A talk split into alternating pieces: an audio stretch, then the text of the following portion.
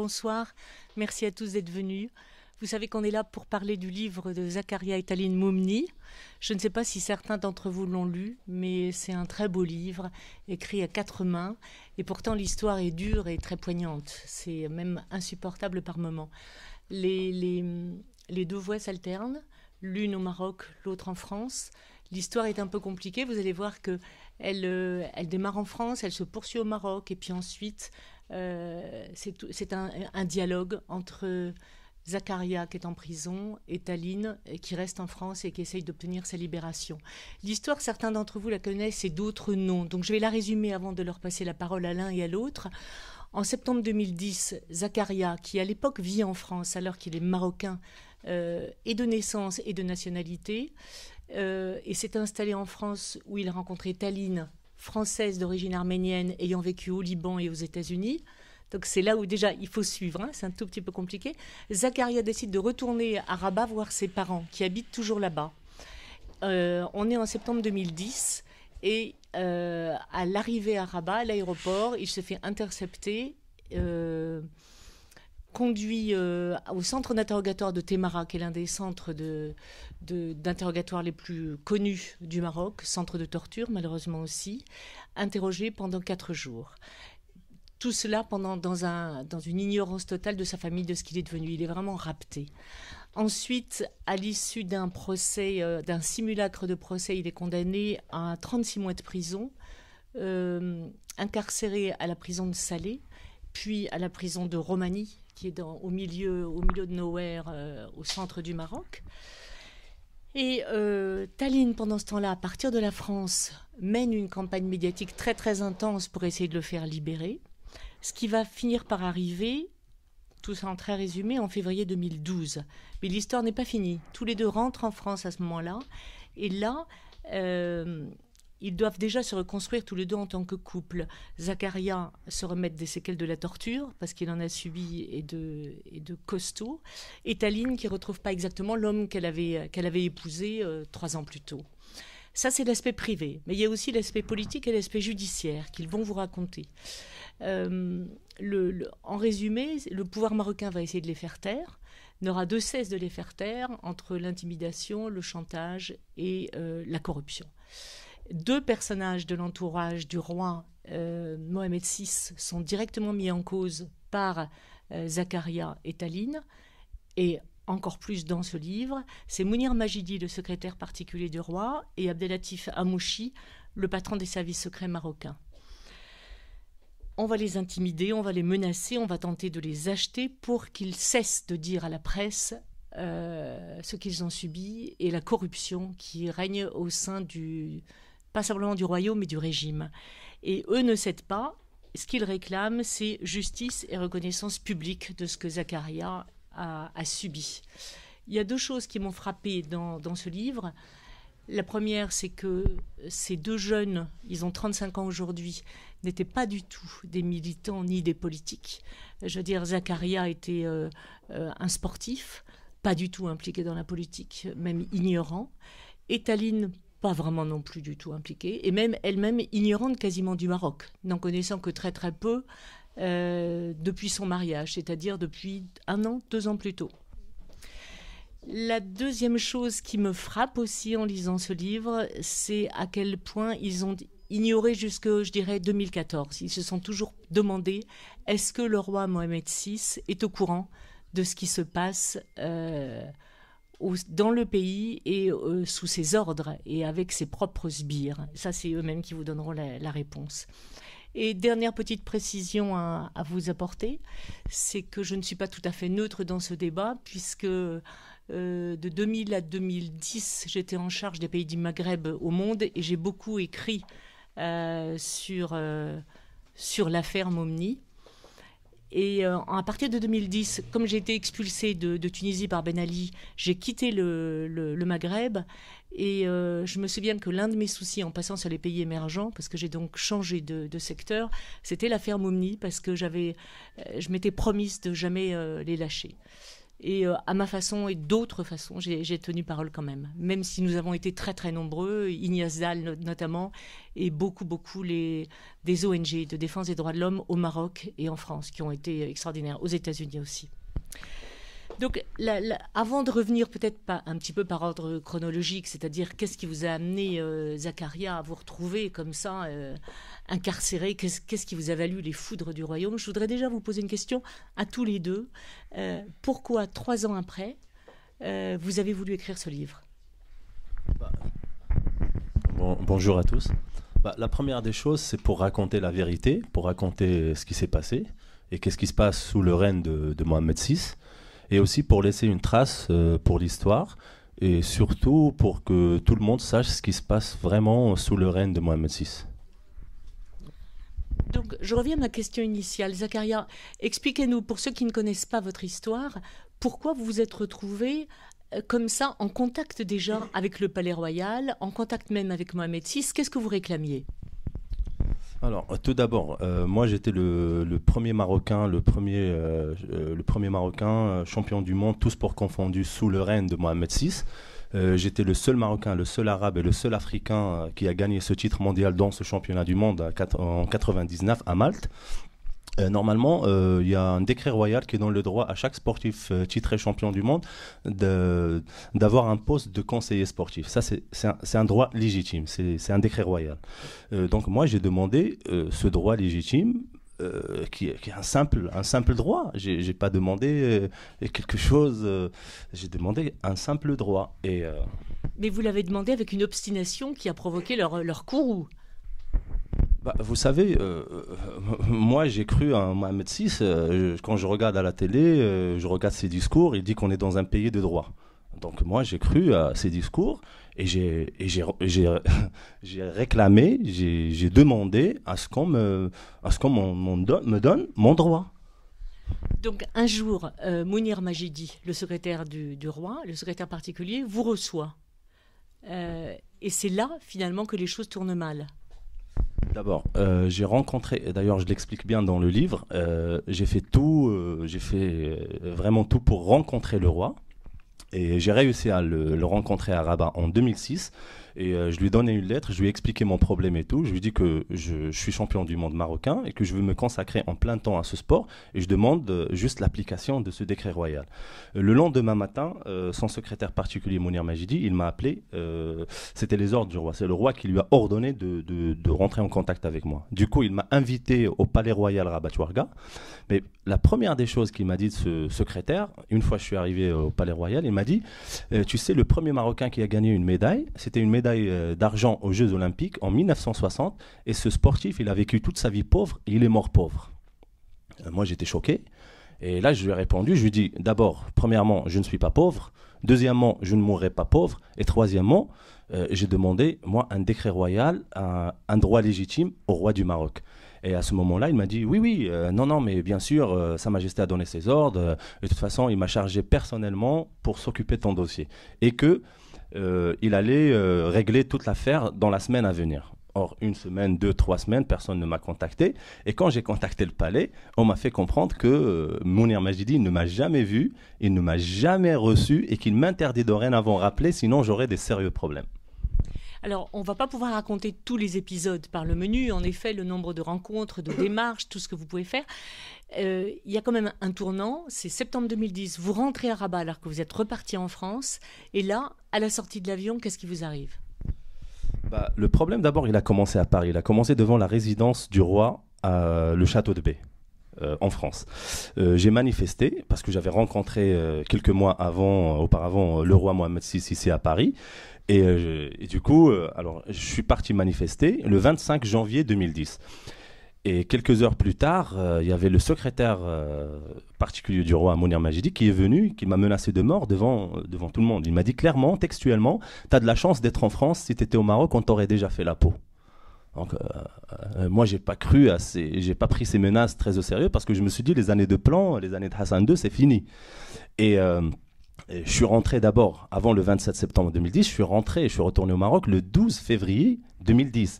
Et j'étais arrêté à l'aéroport de Casablanca pour motif atteinte à la sacralité, c'est-à-dire atteinte à la personne sacrée du roi. Et on m'a conduit dans un bureau, j'étais entouré par cinq agents de la DGST marocaine, les hommes de Hamouchi, d'Abdelatif Hamouchi, le directeur du contre-espionnage. Et euh, on m'a posé pas mal de questions. Pourquoi j'ai manifesté? Pourquoi je parle de Majidi dans les médias? Et on m'a forcé à signer un document, un papier, comme quoi je ne manifesterai plus jamais devant la résidence du roi en France et je ne citerai plus jamais Mounir Majidi dans les médias. Sinon, j'y serai poursuivi pour motif atteinte à la sacralité. Après, on m'a laissé rentrer au Maroc et je retourne le 15 pour rentrer et retourner en France. On m'arrête de nouveau avec le même motif. À ce moment-là, du coup, j'ai commencé à leur dire est-ce qu'à chaque fois je vais rentrer au Maroc, il va m'arriver la même chose? Ils m'ont dit bon, bah, on va envoyer un message à Rabat, c'est Rabat qui décide. Et on m'a laissé partir. Mais ce qui est intéressant dans, dans tout ça, c'est que le 16, le lendemain, le 16 février 2010, j'étais convoqué ici au ministère de l'Intérieur français. Et là, j'ai raconté tout, ce qui s'est passé. J'ai raconté euh, qu'on m'a forcé à signer ces documents et tout. Ils ont un rapport détaillé. D'ailleurs, ce qui prouve le procès monté, fabriqué de toutes pièces de la DGST marocaine, parce qu'ils disent, dans leur procès, ils disent que j'étais recherché par la police à partir du 1er février 2010. Zacharia, c'est intéressant, mais je pense que tout ça, tous les détails, on les aura dans le livre. Parce que si, j'ai peur que nos, nos, auditeurs s'y retrouvent pas. Ce qu'il faut nous dire, mais oui, mais il faut leur laisser pour la, lecture du livre. Hein. Nous, on va donner les grandes lignes. Le, tournant essentiel, ce que je veux vous faire raconter vous-même, c'est euh, la façon dont vous êtes arrêté, emmené à Témara et les tortures. Et là, il faut les dire parce qu'on a encore plein d'autres étapes à dire. Alors, je retourne une deuxième fois au Maroc le 27 septembre 2010, cette fois-ci à Rabat. J'atterris à l'aéroport de Rabat.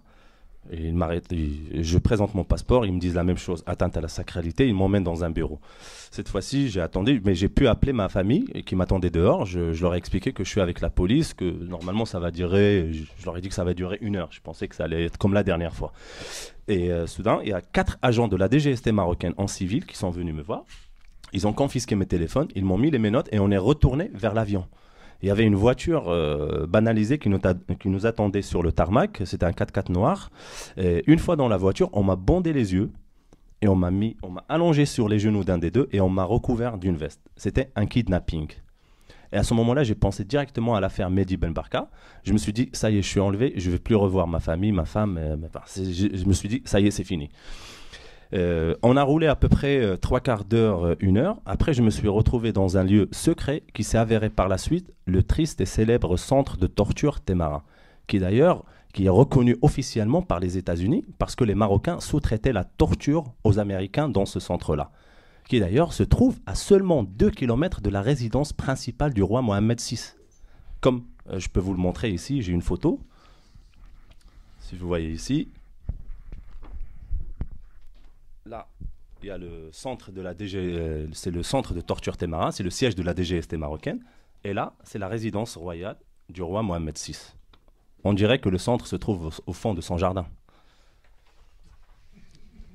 Et qu'est-ce qui se passe dans le jardin de Mohamed VI Alors, qu'est-ce qui se passe dans le jardin? C'est, Il se passe beaucoup de choses. C'est que, une fois arrivé dans ce centre-là, j'étais mis nu, euh, ligoté, les pieds et les mains reliés par une chaîne. J'étais suspendu, la tête en bas, tabassé avec des barres en fer, avec des câbles. Avec, il versait de l'eau sur moi. Euh, j'étais privé de sommeil, privé de nourriture, privé d'eau. J'ai pu boire quelques gouttes d'eau quand il versait de l'eau sur moi. Et le premier jour, euh, une fois que je suis arrivé, ça a duré une heure à peu près, et on m'a emmené dans une autre pièce. Et là, ils m'ont enlevé les menottes de derrière, ils me l'ont remis devant, et on m'a enlevé le bandeau, on m'a demandé de laver ma tête. Par contre, les quatre bourreaux qui étaient devant moi, ils étaient cagoulés. J'ai lavé ma tête. Après, on m'a pris à plusieurs reprises en photo, alors que j'étais nu, ligoté, les pieds et les mains reliés par une chaîne. Après, on est retourné dans la première salle, la salle de torture.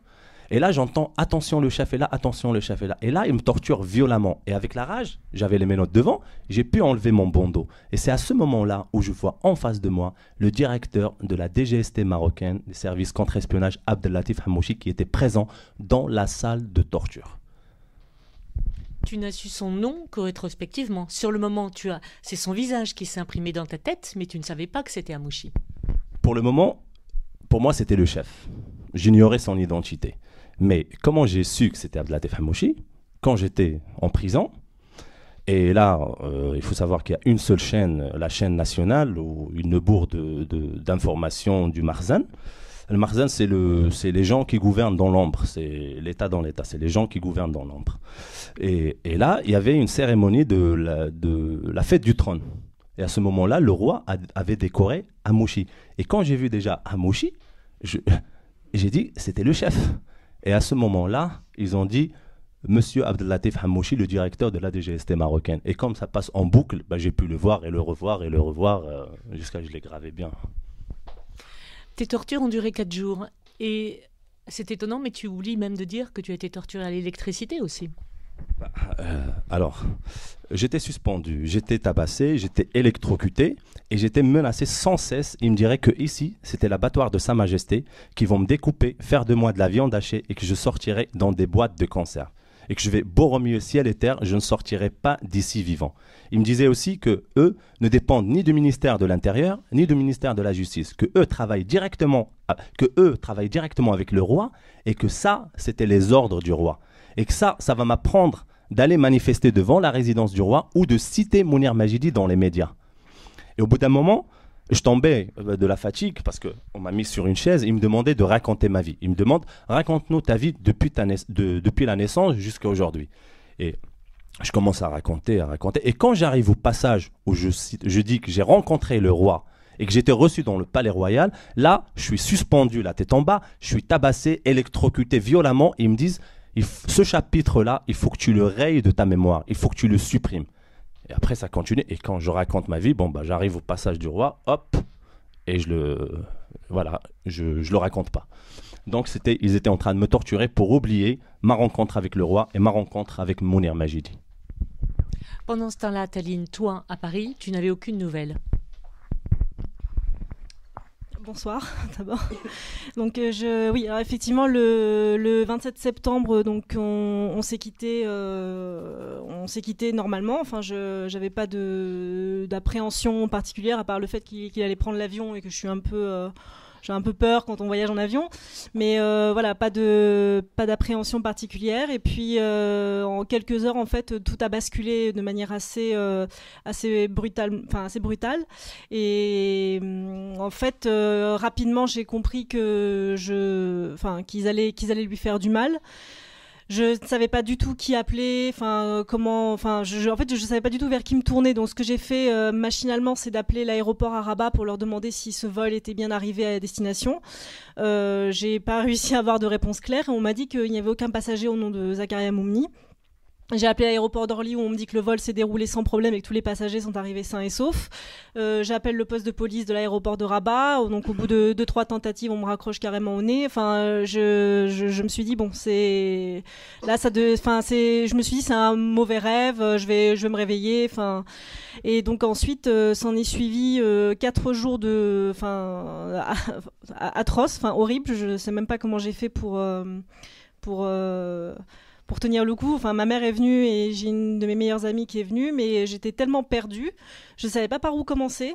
Euh, j'étais sans cesse au téléphone avec euh, donc sa famille là-bas, complètement paniquée. Ici, euh, ma famille. La seule chose que j'ai faite, euh, qui m'a par la suite euh, quand même aidé, réconforté, c'est d'appeler un des journalistes qui avait écrit un article sur Zakaria quelques mois avant, qui m'a conseillé le nom d'un avocat, Maître Abderrahim Jamaï, un avocat qui est très réputé euh, au Maroc pour son combat pour la défense des droits de l'homme, qui a tout de suite pris l'affaire de Zakaria en main et qui m'a dit bon, bah, on va essayer de le retrouver. Enfin, déjà, au départ, c'était juste de savoir où est-ce qu'il était, puisqu'il avait complètement disparu dans la nature et savoir s'il était toujours vivant. Enfin, c'était quand même deux questions. Euh, on était quand même sur une question de, euh, de vie ou de mort. Et puis euh, il, y a eu ce coup de fil donc le jeudi, le jeudi soir, donc lundi, mardi, mercredi, jeudi. Jeudi, il m'appelle donc là où il se trouvait. Il me dit je suis en prison, je sais pas ce que j'ai fait, on m'a fait du mal, mais t'inquiète pas. J'ai fait d'accord. Et là je me suis dit bon, euh, euh, par où commencer? Est-ce que j'y vais? Est-ce que je, vais là-bas? Mais alors on m'a déconseillé, d'y aller. Et puis petit à petit, euh, des associations marocaines de défense des droits de l'homme, comme la MDH, qui avait déjà sorti un communiqué au lendemain de sa disparition. Enfin, des militants ou des, des, journalistes ont pu me dire euh, euh, tu seras beaucoup plus efficace en restant à, Paris. Et euh, en essayant d'alerter les d'abord les ONG enfin voilà que de que d'aller là-bas sur place tu seras pas du tout enfin tu seras pas efficace quoi. Donc donc c'est là que enfin très honnêtement je pensais pas et on le je, enfin on le dit dans, dans le livre que ça allait durer aussi longtemps. Moi honnêtement j'ai pensé bon alors ils lui ont donné une leçon il voulait le punir, parce que tout de suite j'ai pensé à ça. Il voulait le neutraliser, lui donner une bonne correction, et puis, euh, et puis bon, après ils vont le relâcher, puis ils vont le laisser rentrer en France.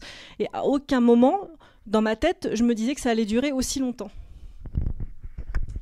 Zacharia, justement, tu as droit donc à une parodie de procès et ensuite tu es envoyé en prison. Il y a deux étapes. On va pas raconter le procès, ça sera pour la lecture euh, du livre.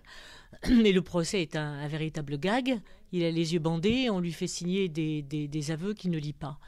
Euh, tu te retrouves en prison à Salé, puis à Romanie. C'est la descente dans l'enfer.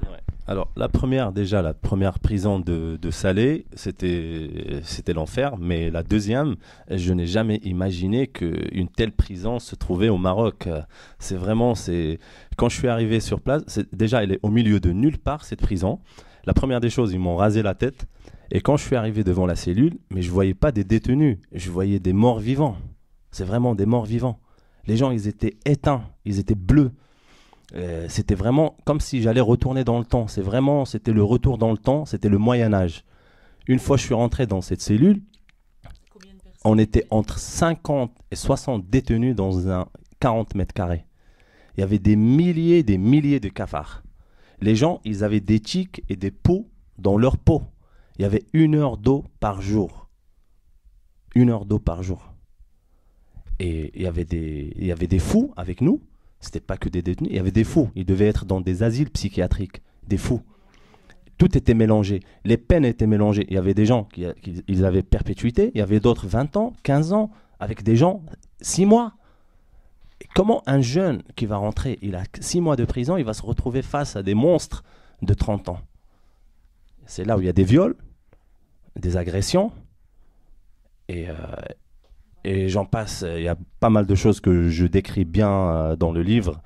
Il y avait des suicides, il y avait des gens, ils passaient leur journée à scarifier tout le corps. Euh. C'est vraiment, c'est plus que l'enfer. Je n'ai vraiment jamais imaginé que sous le règne de Mohamed VI, une telle prison existe.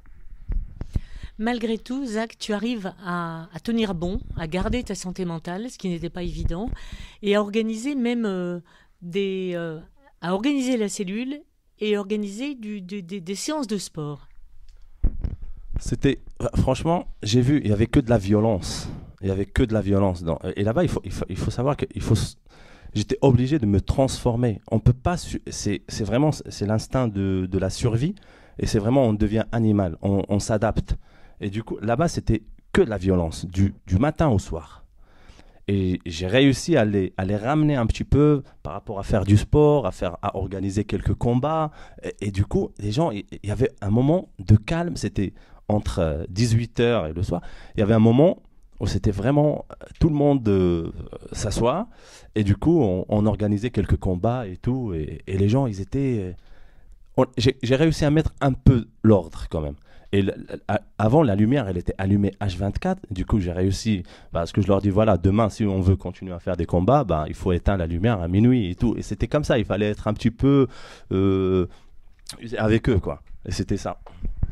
Tu t'en es sorti à cause de ton mental de sportif, mais aussi parce que tu avais quand même, même de très loin, euh, certains moyens, y compris financiers, parce que tout se payait à l'intérieur de la prison tout, tout se payer parce que déjà dans cette prison, il n'y a même pas de cabine téléphonique. Elle est coupée, on est coupé du monde de, l'extérieur. On est vraiment coupé de l'extérieur. Il n'y a rien. Donc euh, il faut payer pour avoir. Euh, il faut savoir, le téléphone, c'est les gardiens qui les ramènent. Moi, j'ai payé des gardiens qui m'ont ramené le téléphone, m'ont ramené le chargeur. Euh, et, c'est comme. Mais c'est pas tu payes juste une fois le téléphone. Tu payes le téléphone pour l'acheter et tu payes pour le garder tous les semaines. Sinon, ils vont rentrer te le prendre. C'est ça, tout est interdit. Il faut savoir que même un oreiller, c'est interdit. Et là-bas, les couettes, il y a pas de. C'est vraiment c'est des couvertures, c'est des petites couvertures où tu mets une dizaine pour faire un lit. C'est ça, ça le lit. Et euh, l'oreiller, il faut payer pour l'avoir. Et il faut continuer à payer pour le garder. Ne stresse qu'un petit bol en plastique, il faut payer pour l'avoir. Et tout est interdit. Tout est interdit. Et là, tu vas passer combien de temps à Roumanie? Je suis, je suis resté dans cette prison huit mois. Huit mois, mais, mais vraiment, aujourd'hui, quand j'y pense, je dis comment j'ai fait pour pouvoir euh, gérer, euh, gérer ces gens-là, et surtout entre, 50 et 60 personnes, plus les gardiens, plus euh, c'est vraiment... Je peux citer juste un truc, j'ai vu les gardiens, et, pour montrer qu'il y a un trafic même dans l'être humain. C'est-à-dire, ils peuvent, et là je l'explique bien dans le bouquin, c'est que il y a des gens dans des cellules, ils peuvent payer les gardiens, ils peuvent ramener un petit jeune pour qu'il reste dans la cellule pour que les autres abusent de lui. Il peut rester une semaine, deux semaines. S'il y a d'autres qui vont payer plus cher, ils vont le prendre, ils vont le transférer dans l'autre cellule. Et c'est comme ça. Pour l'argent. Les gardiens, ils touchent de l'argent pour garder ça et ils sont en train d'abuser de ces, de ces gens-là. Taline, pendant ce temps-là à Paris, toi, tu mènes, la, tu mènes le combat pour faire entendre euh, l'histoire de, Zach et tu envoies quelque chose comme 6000 mails. Tu réveilles tout le monde et finalement tu obtiens les plus grands journaux et euh, les, chaînes de télévision et tout le monde s'y met après. Vas-y, raconte. Oui, euh, donc ça a été, euh, ça a été un combat assez, quotidien en fait, et assez compliqué à gérer avec mon travail, enfin ma vie si, si, tant est qu'il m'en restait une, mais je, devais un peu tout gérer. Et euh, effectivement, ça a été euh, d'abord d'obtenir euh, des rapports de, des différentes associations de défense des droits de l'homme internationales. Donc, à chaque, chaque rapport publié, pour moi, c'était une victoire. Donc, Human Rights Watch, Amnesty International, qui ont tout de suite publié des rapports en 2010 et en 2011. Et puis, effectivement, j'étais un, un peu en fait la voix de Zach qui pouvait pas s'exprimer du fin fond de sa prison. Donc euh, j'avais cette immense responsabilité de d'alerter euh, les médias sur son histoire et puis euh, de pouvoir la raconter euh, de manière claire parce que c'était c'était pas forcément évident de dire que bah voilà au Maroc à deux heures d'avion il y a encore de la torture et qu'on est au 21e siècle sous le règne de Mohamed VI donc ça n'a pas été forcément évident tout de suite mais par la suite oui ça s'est enchaîné très vite. Et effectivement chaque article publié dans le Monde ou dans d'autres dans d'autres d'autres presses, euh, c'était à chaque fois véritablement une victoire. Et euh, en contrepartie, la, chose dont, que je craignais à chaque fois, et euh, je l'explique aussi dans le livre, c'est que c'était toujours assorti d'une crainte qu'on lui fasse payer en fait lui à l'intérieur de la prison et puisqu'il était toujours entre leurs mains, euh, ce que moi je faisais ici à Paris. Donc euh, c'était pas, c'était, hum, enfin c'était très compliqué de gérer mentalement en fait, de se dire que finalement, d'accord, je fais des choses ici, mais au final, euh, s'ils veulent vraiment le neutraliser, le faire disparaître une bonne fois pour toutes, ce sera toujours très simple pour eux là-bas. Donc Zacharia va rester va, passer de Salé donc à Romanie, puis de Romanie, il repasse à Salé. Là, il y a encore plusieurs procédures judiciaires, des deux pauvres Gus qu'on fait témoigner. Tu veux parler, dire un mot un peu de ces pauvres Gus? Parce que c'est aussi ta demande de réhabilitation, c'est que on cesse de dire le motif officiel pour lequel Zakaria Moumni a été interné euh, au Maroc, c'est qu'il avait escroqué deux, pauvres malheureux. D'ailleurs, déjà, euh, ils avaient dit qu'ils ont choisi deux prénoms et deux adresses.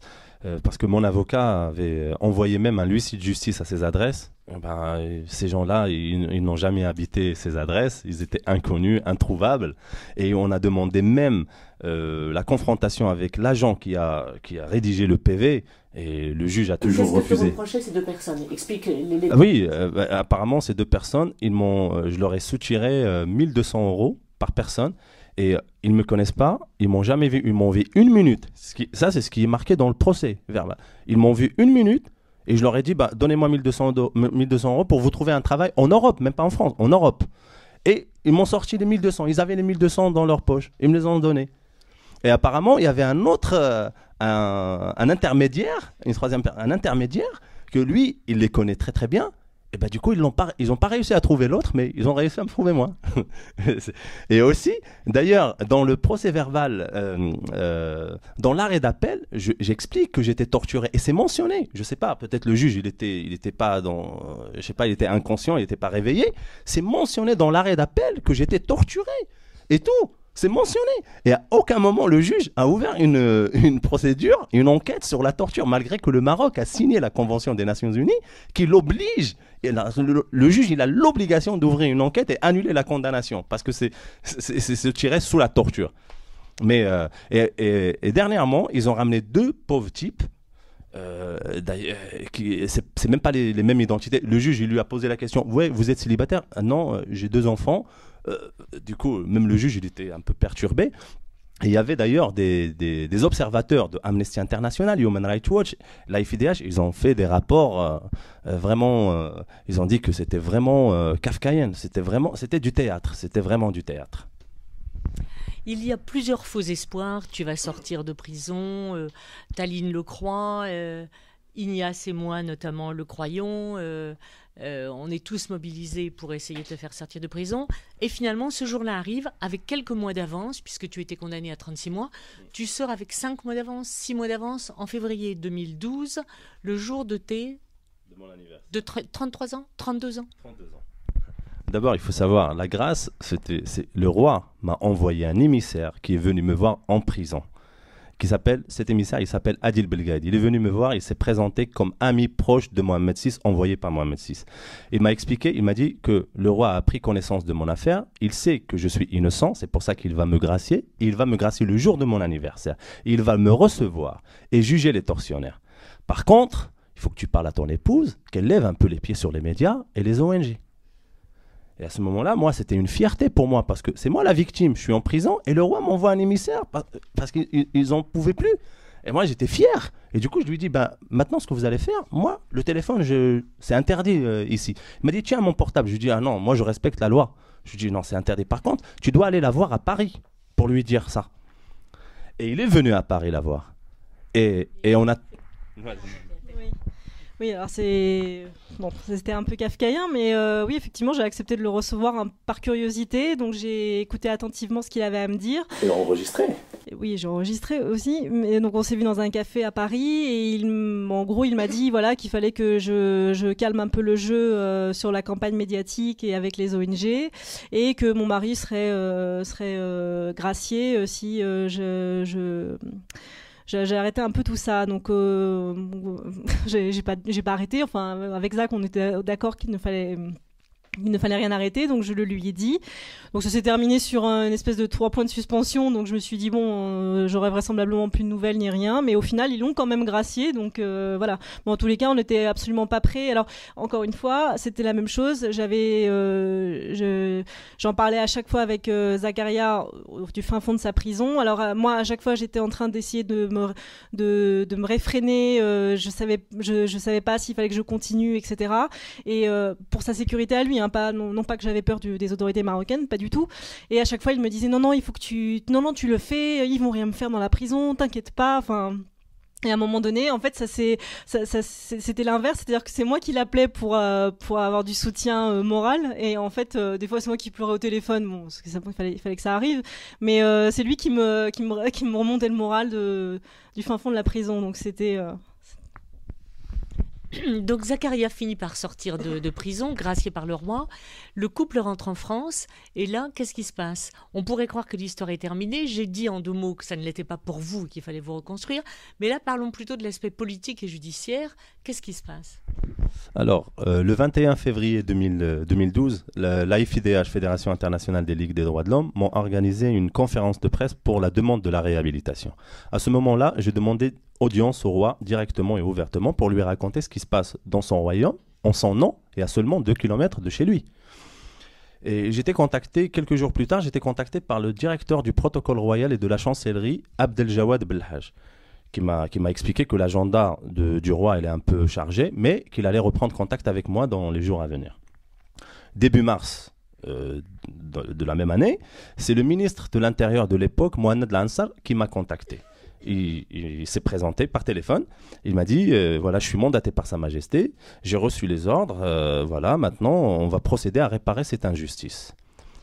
Donc il m'a invité, lui, il y avait même le directeur du protocole royal qui m'a invité, j'ai toujours refusé. J'ai dit moi, je veux voir une seule personne, c'est le roi du Maroc. À part le roi, je veux voir personne. Et au bout d'un an d'échange téléphonique avec ce ministre, et d'ailleurs j'ai tous les, euh, tous les enregistrements, il a fini par nous inviter, mon épouse et moi, pour se rendre au Maroc du 3 au 6 mars 2013 pour avoir audience avec le roi Mohamed VI. D'ailleurs, avant de se rendre au Maroc, on a prévenu ici le Quai d'Orsay et l'Élysée de ce déplacement. Et Florence. Et bien sûr Florence et les associations des droits de l'homme. Et sur place, on n'a pas pu voir le roi, mais par contre, ils m'ont proposé la réparation matérielle. La réparation matérielle, il m'a expliqué qu'ils peuvent m'acheter un club de sport à Paris jusqu'à entre 5 et 6 millions d'euros. Mais il fallait que je tourne définitivement la page, la page et que je ne parlerai plus jamais de la torture. Et non seulement il fallait que je tourne la page, mais il fallait que je compose avec le commanditaire et le tortionnaire. À ce moment-là, je lui dis OK, on va réfléchir. J'ai même, euh, d'ailleurs, je le dis dans le bouquin, je lui dis oui, oui, c'est une bonne idée. Je pense même donner le, le titre de ce club, euh, le club Mohamed VI à Paris. Euh, et, on est rentré. Euh, je suis rentré en France et à ce moment-là, je me suis tourné vers la justice française.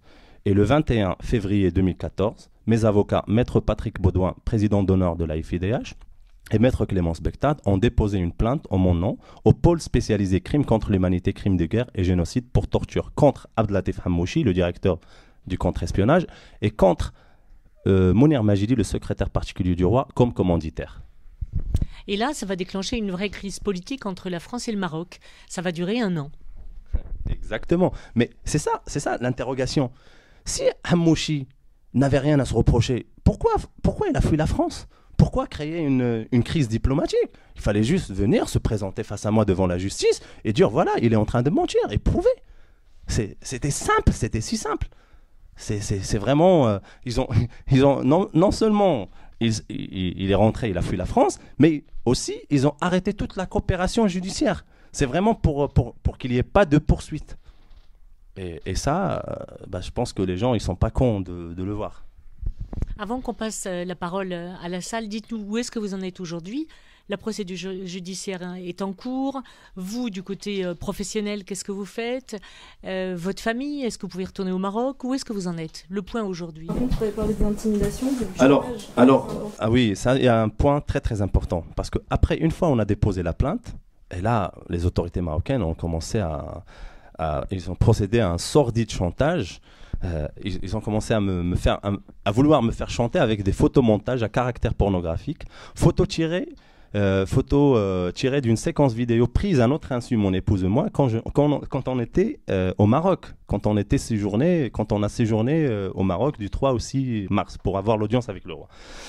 Et après, il y avait même quelqu'un qui est venu, une personne qui est venue jusqu'en bas de chez moi, elle a sonné, elle m'a dit clairement, il m'a parlé en arabe, en marocain, il m'a dit Est-ce que tu as compris le message? Si tu ne retires pas tes plaintes contre Majidi et Hamouchi, on va rendre public les vidéos. Ils ont pensé qu'ils peuvent m'intimider avec des photomontages à caractère pornographique. Mais moi, j'étais torturé nu. J'étais torturé nu. J'ai pas, pas honte de moi. C'est vraiment, c'est pour voir. Des, ces méthodes-là ne sont pas dignes d'un pays où le souverain est commandeur des croyants. C'est des méthodes de voyous, c'est des méthodes de mafieux, c'est des méthodes de Ben Ali. Ça, et, et donc, aujourd'hui, c'est la vérité. Les photomontages, oui. Oui, les photomontages. Et, eh, attendez, on parle des photos et des menaces. Je vais vous montrer là. Parce que, non, pas les photos. Euh, là, je fais encore. Il y a, une personne, une personne de l'entourage royal qui, continue à me menacer. D'ailleurs, il fait l'objet d'une plainte aussi. qui continue à me menacer euh, sur Facebook et tout. Il m'envoie des messages, comme vous voyez. Tu as, pris le, tu as pris le mauvais chemin, tu risques gros, petit con, je vais te massacrer je vais te massacrer, tu nous condamnes de torture, alors là, tu verras bien à quoi ça ressemble, petit salopard. Et là, va te soigner, au lieu d'essayer d'approcher les hauts placés, tu attaques deux personnes qui ne te feront que du bien, attends-toi à un joli coup très prochainement. Et cette personne-là, elle est le président fondateur chez Association des admirateurs de Sa Majesté le roi Mohamed VI. C'est une fonction, hein. Et aussi, il s'affiche avec le prince le cousin germain du roi Mohamed VI, le prince Ismaël. Donc il pense qu'il est intouchable, euh, il, me menace de massacre et tout. Euh, c'est un pauvre gars, pour moi. Et donc, euh, de il y a de l'acharnement judiciaire, il y a, de une campagne de diffamation. Il faut savoir que même, même pour le livre, ils avaient le culot de dire que le livre, le livre de Zakaria, de Tallinn et Zakaria Momni, écrit par Catherine Gracier. Il faut vraiment, il faut le faire. Et d'ailleurs, ils font l'objet d'une plainte, euh, le site euh, proche du Majidi, et ils font l'objet d'une plainte. Euh, on a déposé, moi et l'édition Kalma Levi, on a déposé plainte contre eux pour, pour diffamation. Et ça, qui, nous a aidé. Et, d'ailleurs, la personne qui nous a aidé à écrire, ce, à mettre en forme ce, livre, c'est une, une, journaliste de, de Télérama. Elle s'appelle Veronika Zarakovic. D'ailleurs, je tiens à la remercier. Catherine Gracier n'a pas pu réagir à ça parce que j'imagine elle est de courant. Catherine Gracier, qu'on dit que c'est non. Je, je ne sais pas. Non, je ne sais pas. Je crois qu'en ce moment, elle fait profil bas. Oui, c'est ça, à cause de la. Ouais. Et du coup, alors, euh, et ça, c'était les intimidations, les menaces et tout. Et que le Royaume du Maroc a porté plainte. Euh. Ah oui, et après l'acharnement judiciaire, il faut savoir que le Royaume du Maroc a porté plainte contre moi pour diffamation et il s'est constitué partie civile. Le Royaume du Maroc se constitue partie civile face à moi. Et la plainte toute la plainte, sincèrement, elle est diffamatoire. J'attends le procès avec impatience. J'attends, mais, vraiment, je suis content. ils disent le prétendu champion du monde. Mais j'ai tous mes diplômes. J'ai mon diplôme de champion du monde. J'ai le classement mondial. Mais c'est ça qui est faux. Ouais. Mais franchement, j'attends avec impatience. Et là, je leur passe le message. Il faut qu'ils soient à l'heure, là, le jour du procès, parce que je les attends avec impatience. Moi, je me cache pas. Moi, depuis que j'ai déposé mes plaintes, je suis là en France, je suis là. Et je les demande à chaque fois, j'ai demandé qu'ils viennent m'affronter devant la justice. C'est eux qui se cachent derrière. Ah oui, ils parlent dans, la, dans leur presse, la presse marzanienne et tout. Et voilà, c'est. Je les attends. Est-ce que tu as retrouvé du travail? Bah, moi maintenant, euh, là je prépare pour le championnat du monde d'ailleurs, euh, je, tiens à le dire, bah, parce que depuis que je suis devenu français, euh, j'ai renoncé à la nationalité marocaine, mais pas, j'ai pas renoncé à mes, à mes origines. Non, je suis français d'origine marocaine. J'ai renoncé à cette nationalité et j'ai déchiré d'ailleurs dernièrement le passeport marocain parce que je ne veux pas être lié à un pays qui torture ses propres citoyens et qui ne peut pas leur garantir la sécurité. Et je le fais c'est en solidarité avec les victimes, les autres victimes de, torture. Moi, je suis marocain, je suis né dans ce pays, j'aime ce pays, j'aime les Marocains, mais je n'aime pas le Marzan. Je n'aime pas les gens qui torturent les citoyens. Ces gens-là, je ne peux pas les aimer. Et c'est pour ça que j'ai déchiré ce passeport. Quelles vont être leurs réactions euh, au livre? Ils ont déjà commencé à réagir ou pas?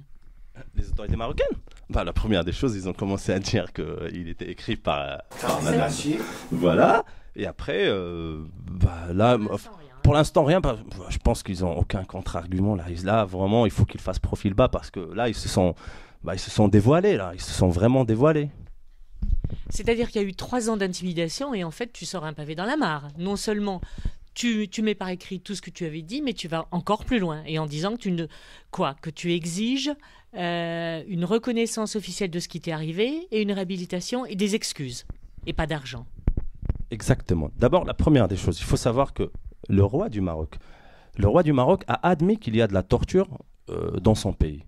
La dernière visite de Madame Navi, euh, Pillay au commissaire des Nations Unies aux droits de l'homme avait déclaré, elle a dit clairement, euh, le roi du Maroc, le roi Mohamed VI, m'a informé qu'il ne tolérait pas la torture, bien qu'il ne peut pas exclure qu'il existe des cas isolés.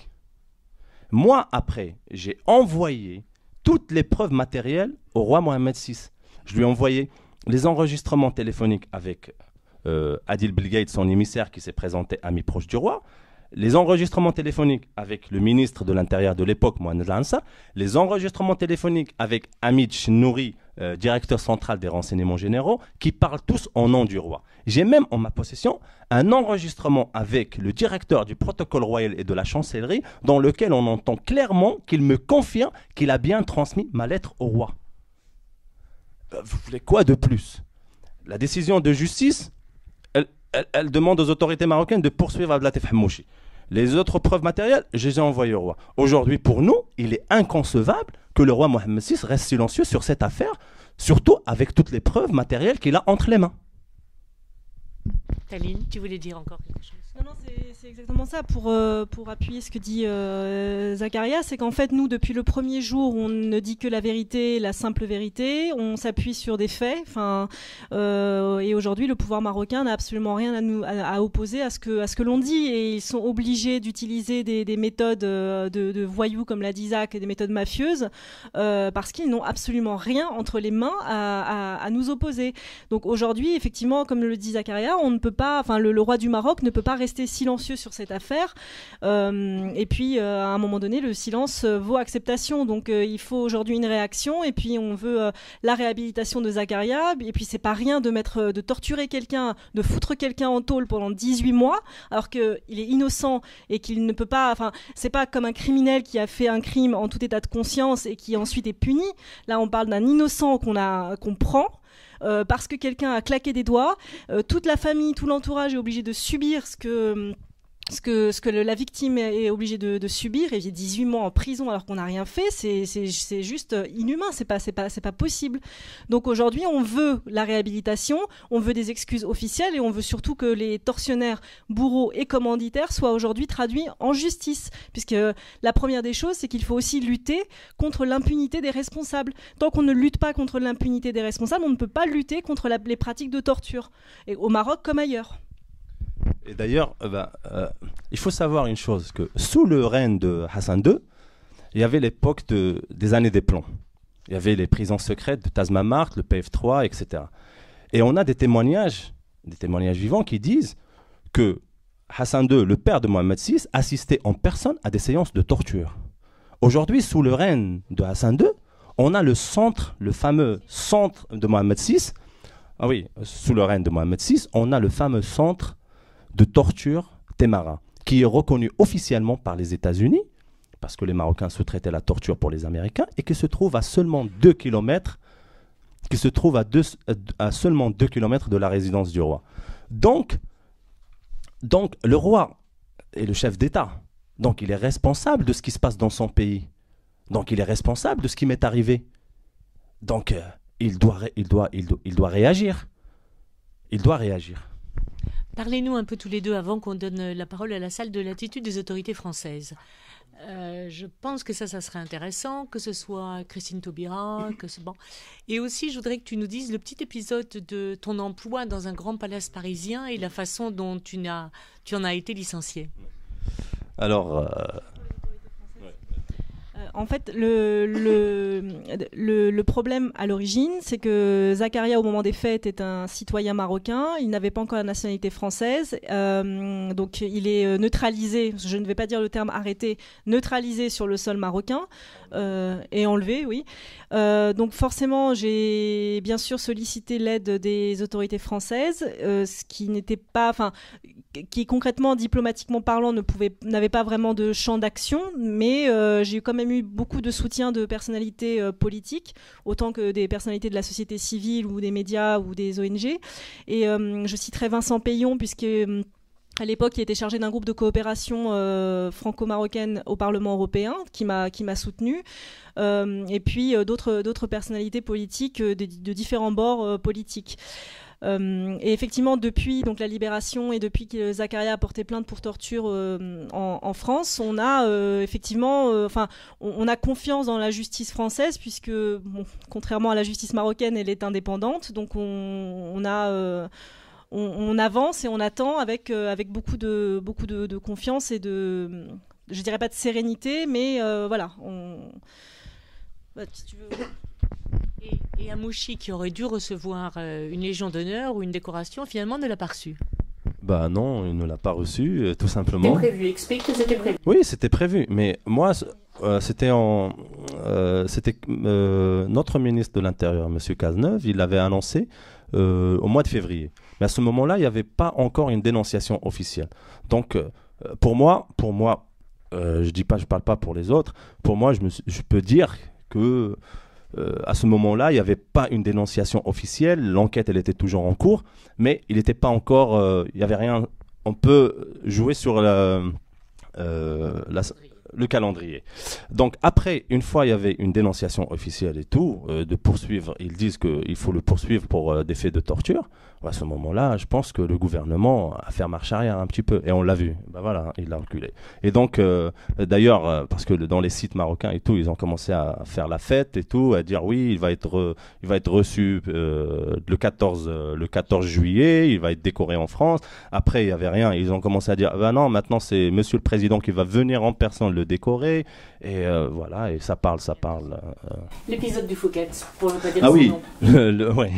Alors, l'épisode de, de ce, du. Euh, donc j'avais décroché un poste de responsable de sécurité et, euh, et à ce moment-là, euh, c'était mon deuxième mois, avant la fin de contrat de, de période d'essai. Et du coup, l'avant-dernier jour, le directeur de l'hôtel, il, m'a convoqué et tout. Il m'a dit, écoutez, voilà, franchement, je suis très satisfait de, de votre travail et tout, mais par contre, il y a un petit problème. Je lui ai dit, lequel? Il m'a dit, c'est politique. Et là, à ce moment-là, et d'ailleurs, et là, il m'explique, il me dit voilà que qu'il a reçu euh, un appel de l'ambassade, euh, il a reçu des des appels de l'ambassade du Maroc, et comme quoi, bah, l'hôtel, euh, voilà, il accueille pas mal de des princesses, les princes et tout, et il m'a dit que Majidi, et c'est un client de l'hôtel, et que voilà, que euh, votre problème avec Majidi et tout, voilà, on ne peut pas vous garder et tout. Donc euh, les Marocains, ils, me suivent jusqu'ici, euh, jusqu'à dans mon travail, dans tout, quoi, dans tout. Mais il faut qu'ils sachent une, seule chose, c'est que franchement, je, il n'y a rien qui m'arrêtera, rien qui m'arrêtera jusqu'à ce qu'on me rende justice. Ça, il faut ça, j'ai un message à passer au roi, mais je, vais lui passer un message directement. S'il vous est impossible de rendre justice aux victimes de torture et faire face aux marzan, marzan, c'est-à-dire les, gens du pouvoir dans l'ombre, pour faire juger ces tortionnaires et les commanditaires, bah, vaut mieux, il vaut mieux rejoindre le peuple et faire la, la révolution contre le marzan avant qu'il soit trop tard.